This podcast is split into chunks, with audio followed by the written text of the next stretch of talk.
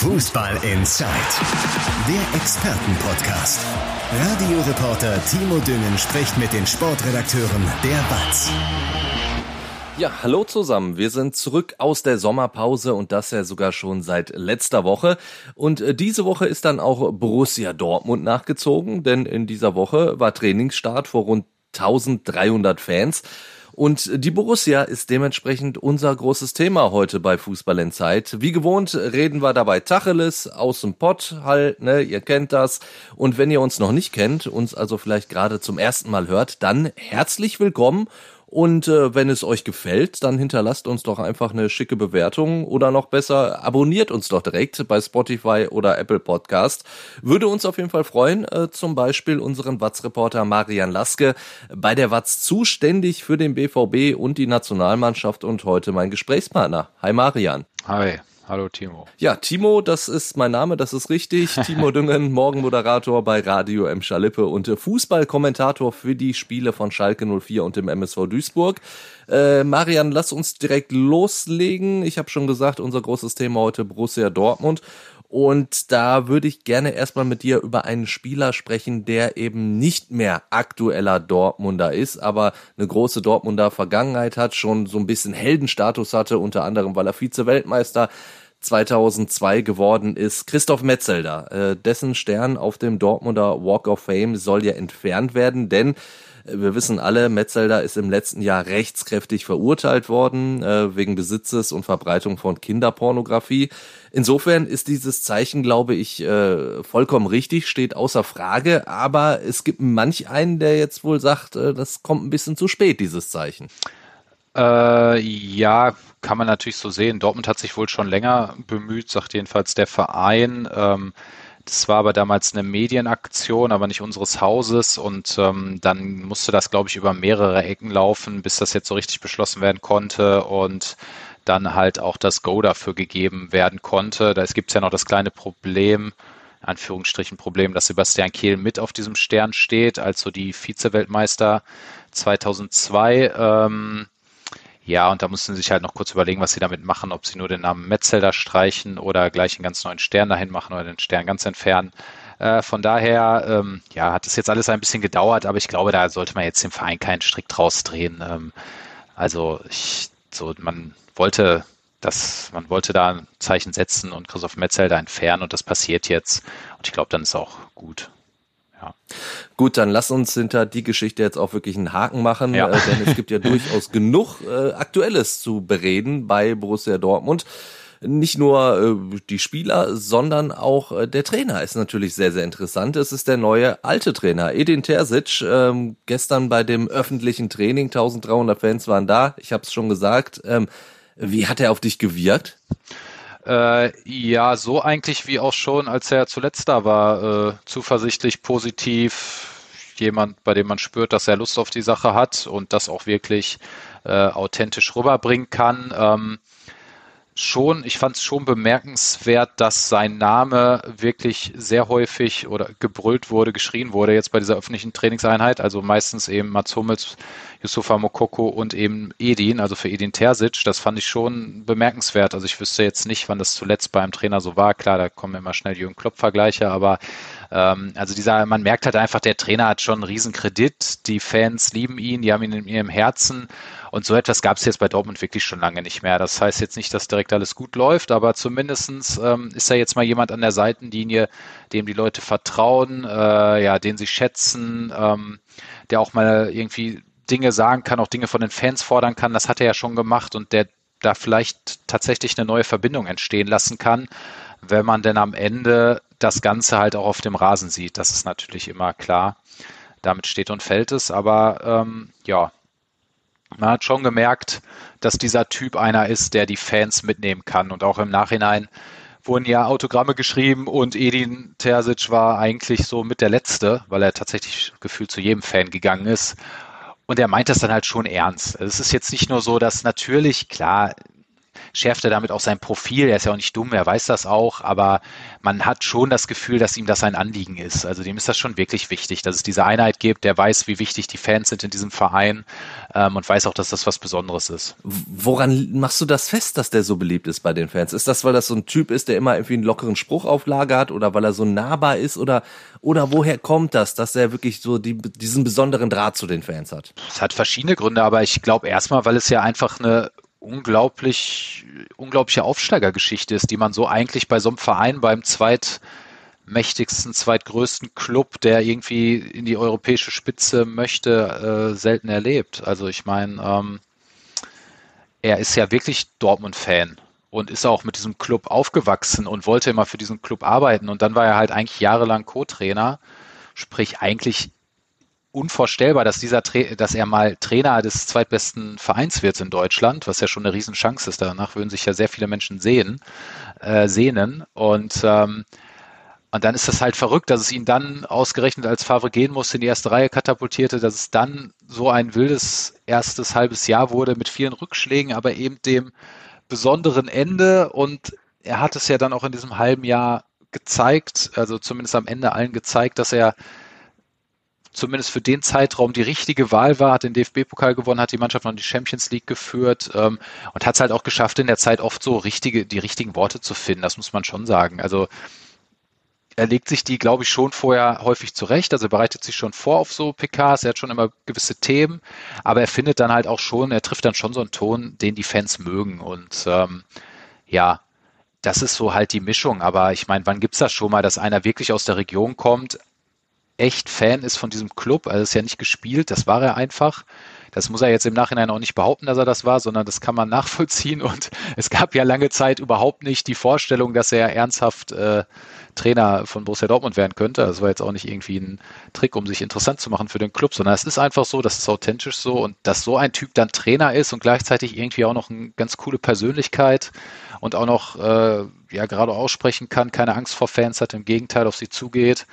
Ähm, ja, das ist halt eine einmalige, also einmalige in Anführungsstrichen. Dortmund hatte auch schon Jürgen Klopp, da hat dann halt auch alles gepasst in dieser Zeit, aber es ist halt schon eine besondere Konstellation, die bei so einem großen Verein, wo es um so viel geht, so viel Geld und so ja sehr selten vorkommt. Also es ist jetzt halt kein eingekaufter Trainer von irgendwo, der zu dem Club kommt und der dann natürlich auch sagt, dass er das alles wichtig, also das ist ja dann auch nicht, das hat auch Marco Rose gesagt und so, und das war ja dann auch nicht gespielt, dass er, aber dass er die Südtribüne wichtig findet und dass er die Fans wichtig findet.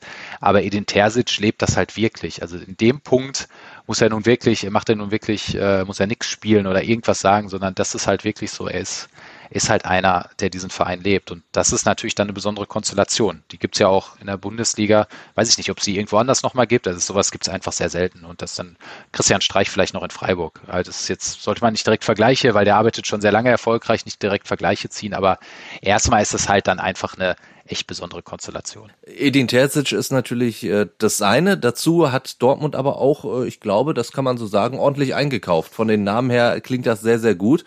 Und dementsprechend hat man jetzt bei diesem Trainingsauftakt auch wirklich gemerkt, ne, es ist eine gewisse Euphorie da in Dortmund. Ja, definitiv. Äh, es hängt mit Edin Terzic zusammen, auch glaube ich sehr viel auch mit dieser Person. Ne? Also da haben, das haben ja dann alle, gerade weil das Jahr unter Rose so ja so holprig verlief und irgendwie nie wirklich Begeisterung hervorgerufen hat, äh, haben sich dann halt viele danach gesehnt, dass er wieder Trainer wird. Da werden natürlich im Nachhinein wie immer auch ein paar Dinge verklärt. Auch unter Edin Terzic war in diesen sechs Monaten nicht alles perfekt. Das habe ich ja schon häufiger gesagt. Aber das Ende war halt sehr gut und deswegen gab es halt eine Sehnsucht danach, dass er wieder Trainer wird.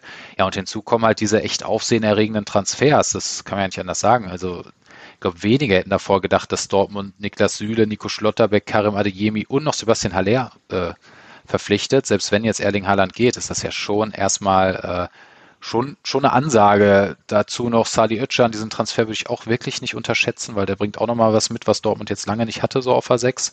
Von daher, ähm, ja, ist da wirklich eine leichte Euphorie entstanden. Ich glaube, mittlerweile wissen alle mit der gehobenen Vorsicht, weil die Frage ist ja immer, was ist dann die Erwartung aus dieser Euphorie heraus? Und die ist ja ehrlicherweise entsteht diese Euphorie ja nur, weil die Menschen glauben, vielleicht kann man ja doch mal die Bayern ärgern. Die entsteht ja nicht, weil die Menschen glauben, wir wären toll Zweiter. Und das ist halt immer das Problem, warum diese Euphorie oder die Erwartung dann halt auch sehr schnell enttäuscht werden kann, weil selbst wenn jetzt, also diese Transfers ergeben für mich schon Sinn und äh, ich habe schon auch das Gefühl, dass Dortmund sich dabei was gedacht hat und dass es halt auch nicht verkehrt ist, diese Persönlichkeiten zu holen. Aber das heißt jetzt natürlich nicht, dass man direkt mit dem FC Bayern über 34 Spieltage mithalten kann.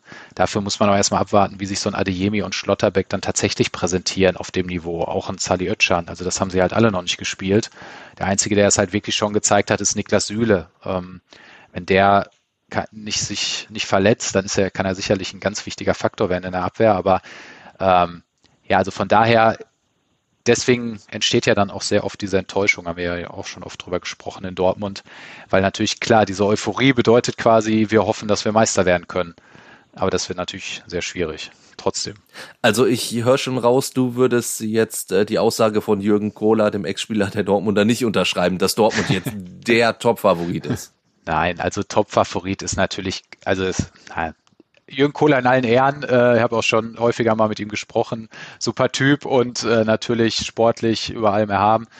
Aber nein, Top-Favorit natürlich nicht. Also Dortmund ist, ist einer der Kandidaten, die, wenn die Bayern schwächeln, vorbeiziehen könnte. Neben noch RB Leipzig, würde ich mal sagen. Und Bayer Leverkusen, wenn da alles passt. Aber das gelingt ja selten in Leverkusen über eine gesamte Saison. Also ist Dortmund ein Kandidat dafür.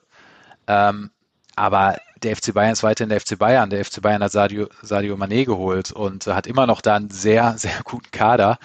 Äh, und äh, da über 34 Spieltage dran zu bleiben, bleibt schwierig. Da muss Dortmund eine perfekte Saison spielen. Da muss jeder Neuzugang direkt einschlagen. Da muss Edin Terzic äh, die Mannschaft direkt dahin bringen, dass sie wirklich so sein Fußball so begeisterungsfähig spielt.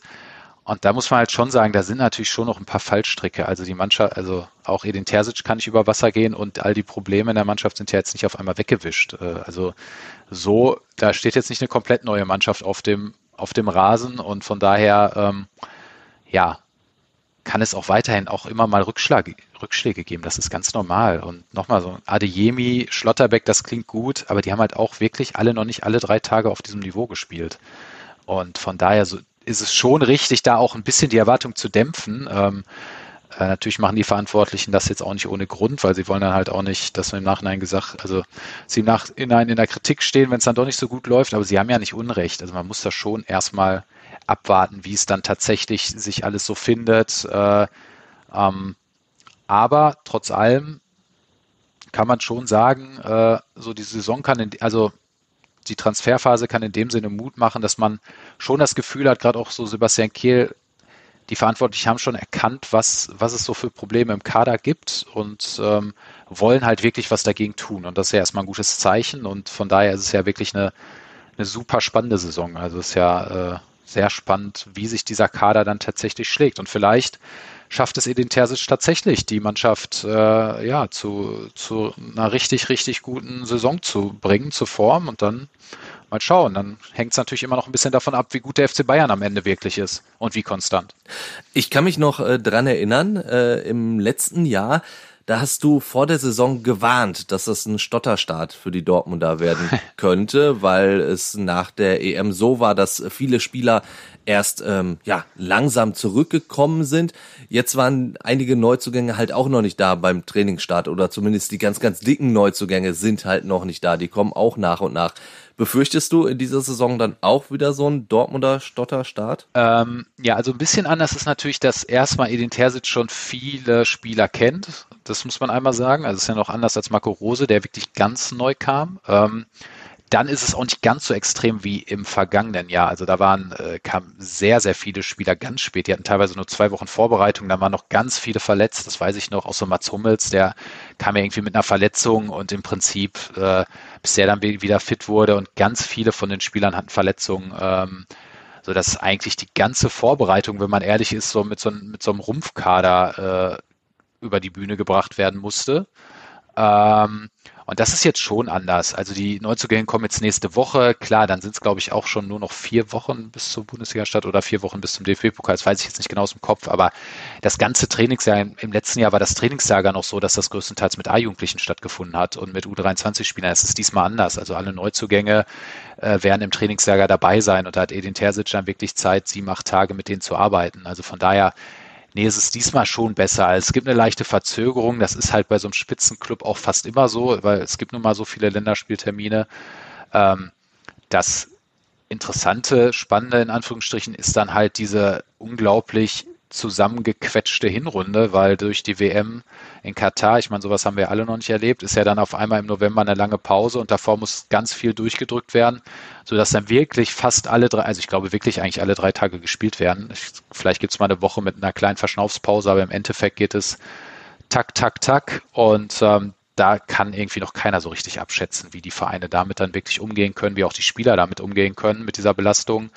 Ähm, es ist ja weiterhin so, dass wie ich finde, Profispieler eine unglaubliche Belastung haben. Ähm, aber daran wird sich so schnell sicherlich nichts ändern. Und die kommende Saison wird da wahrscheinlich noch äh, die extremste sein, die es jemals gab mit einem Turnier mitten in der Saison. Äh, ja.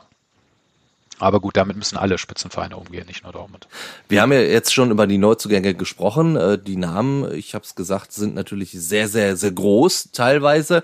Ähm, Passiert denn jetzt noch irgendwas in Sachen Neuzugänge? Also hat Dortmund da noch irgendwas auf der Wunschliste? Also ein linker Verteidiger zum Beispiel? Also kann ja nur nach unseren Infos sagen, ist eigentlich die Personalplanung, was so die Zugänge ist, größtenteils abgeschlossen. Ähm, da müsste schon viel passieren. Äh, erstmal muss überhaupt ein Spieler gehen. Äh, damit Dortmund noch was macht, so etwas wie jetzt so ein David Raum, was da immer so im Ja komm, Saret, im Raum steht. Genau, stimmt, ja. Sehr gut. Äh, ist eher unrealistisch, weil der würde jetzt halt eine Menge Ablösesumme kosten, auch ein hohes Gehalt verlangen und da jetzt so in, ins Risiko zu gehen für einen Spieler, wo man ja auch wieder nicht so ganz genau weiß, klar, er hat schon ein paar sehr gute Auftritte bei, bei äh, der Nationalmannschaft gezeigt. Die hat aber Nico Schulz ehrlicherweise damals auch gezeigt. Also da, ich glaube, da wären die Dortmunder jetzt vorsichtig, um da so ein, so ein Transfer einfach so abzubrechen. Also so schnell zu realisieren. Und dafür müssten ja, müsste ja auch erstmal ein neuer Verein für Nico Schulz gefunden werden. Es wird aber sicherlich noch dauern. So ein Spieler geht dann, wenn dann, erst sehr spät, weil die Vereine sich da Zeit lassen. Äh, ähm, und ja, Guerrero will nicht gehen, nach allem, was wir hören. Also sprich, der wird bleiben. Ähm, hat ja auch noch einen Vertrag ein Jahr. Manuel Kanji wird ziemlich, also mit ziemlich großer Wahrscheinlichkeit gehen, könnte aber natürlich auch sich dafür entscheiden zu bleiben. Aber darauf deutet jetzt nicht viel hin. Ähm, den will Dortmund abgeben und er will ja eigentlich auch und er hat ja auch eine gute Saison gespielt. Ähm, von daher, ähm, ja, also ich glaube nicht, dass noch sehr viel passiert auf den Zugang. Es hängt aber jetzt tatsächlich von den Abgängen ab. Also das muss man klar sagen. Mal gucken, wen Dortmund noch in Anführungsstrichen los wird, wie viel Gehalt sie einsparen können und ob sie dann vielleicht doch noch im letzten Moment irgendwas machen. Ähm, gerade auf den Außenverteidigerpositionen gibt es da sicherlich Bedarf. Ein wenig Bedarf hätte man aber in meinen Augen auch eigentlich noch auf der 6. Man hat zwar Sali Özcan geholt, aber es fehlt weiterhin so den, der richtige Spielgestalter. Dahut kann das so ein bisschen sein, ist aber auch immer sehr wankelmütig, ist jetzt auch nicht der ganz typische Lenker.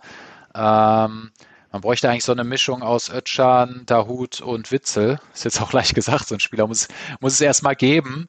Aber das ist halt auch immer ein Problem, so ein bisschen das Aufbauspiel von Dortmund war jetzt über viele Jahre ein Problem und äh, gerade auch gegen tiefstehende Gegner braucht es da äh, könnte es da gut noch eine andere Persönlichkeit gebrauchen, aber das ist eigentlich jetzt derzeit nicht eingeplant. Also da hat man jetzt Ötschan geholt und man hat ja auch noch Dahut und ja, von daher glaube ich nicht, dass so viel noch passiert, aber wir können uns überraschen lassen.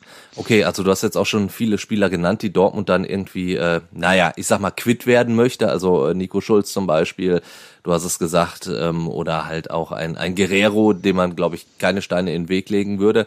Aber es gibt ja durchaus auch einen Spieler, den Dortmund eigentlich nicht loswerden möchte, der aber auch immer wieder mit so einem Verkauf äh, ja in Verbindung gebracht wird. Äh, Mukoko wie ist da seine Lage? Also was glaubst du? Was, was ist da dran? Ist das ein wirklicher Verkaufskandidat? Was, was passiert da aktuell? Ähm, ja, ist ein bisschen kompliziert die Situation, würde ich sagen. Also man kann es ja aus Mokokos Sicht so sehen, er hat ja eigentlich gar keinen Druck unbedingt zu verlängern in dem Sinne. Er hat nur ein Jahr Vertrag und er sieht auch, was passiert, wenn man ablösefrei ist. Nämlich man kann eine Menge Handgeld bekommen und sich die Vereine im Prinzip aussuchen. Und das würde er selbst wahrscheinlich nach einer Saison, die so ähnlich verläuft wie jetzt, weil er ist halt einfach, das muss man sich nur angucken, bei jedem öffentlichen Training, ist halt einfach schon ein Star so, ne? Die Leute, also der würde auf jeden Fall einen guten Verein finden, da bin ich mir sicher. Ähm, und sein Potenzial ist ja auch nach wie vor riesig, auch wenn er das jetzt noch nicht abgerufen hat. Also da ist ja sicherlich noch mal ein Entwicklungssprung zu sehen, aber natürlich wollen die Dortmunder ihn nicht ablösefrei abgeben. Das kann ich auch verstehen. Man hat ja auch schon viele in den Spieler investiert. Von daher wollen sie ihn eigentlich nur behalten, wenn er verlängert. Er selbst müsste dafür gar nicht unbedingt die Gründe sehen zu verlängern.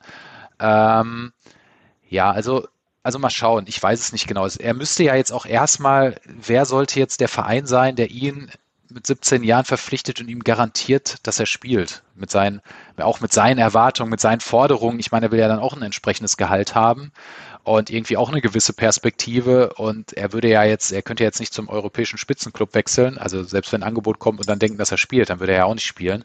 Von daher ist es ja auch für ihn eigentlich Dortmund eine ganz gute Grundlage. Wobei jetzt eben mit Sebastian Haller, ähm, je nachdem, wie Terzic spielen lässt, vielleicht stellt er auch mal Reus oder Adeyemi oder so ins Zentrum. Ähm, ja, wird es natürlich auch nicht so leicht, so viel Spielpraxis zu sammeln. Was aber feststeht, ist einmal Edin Terzic, äh, ähm, ja, also Edin Terzic vertraut Mokoko und vor allen Dingen auch noch Sebastian Gebhardt. Der hat halt lange, der ist halt Co-Trainer von Terzic und der hat halt mit Mokoko sehr, sehr lange in der Jugend zusammengearbeitet und sehr eng, die haben wirklich ein sehr enges Verhältnis. Ähm, und von daher ist die Grundlage für Yusufa Mokoko jetzt, glaube ich, schon gut, weil er hat da wirklich zwei Trainer, die, die ihn schon, die ihm, also die ihm schon helfen wollen, diesen nächsten Schritt zu gehen und auch wirklich helfen wollen. Also von daher könnte ich mir schon vorstellen und auch so was so die, die Verantwortlichen durchblicken lassen, dass er jetzt noch ein paar Wochen abwartet, mal gucken, wie, mal guckt, wie sich das wirklich entwickelt und dann vermutlich schon dieses Vertragsangebot annimmt. Das glaube ich schon. Aber ähm,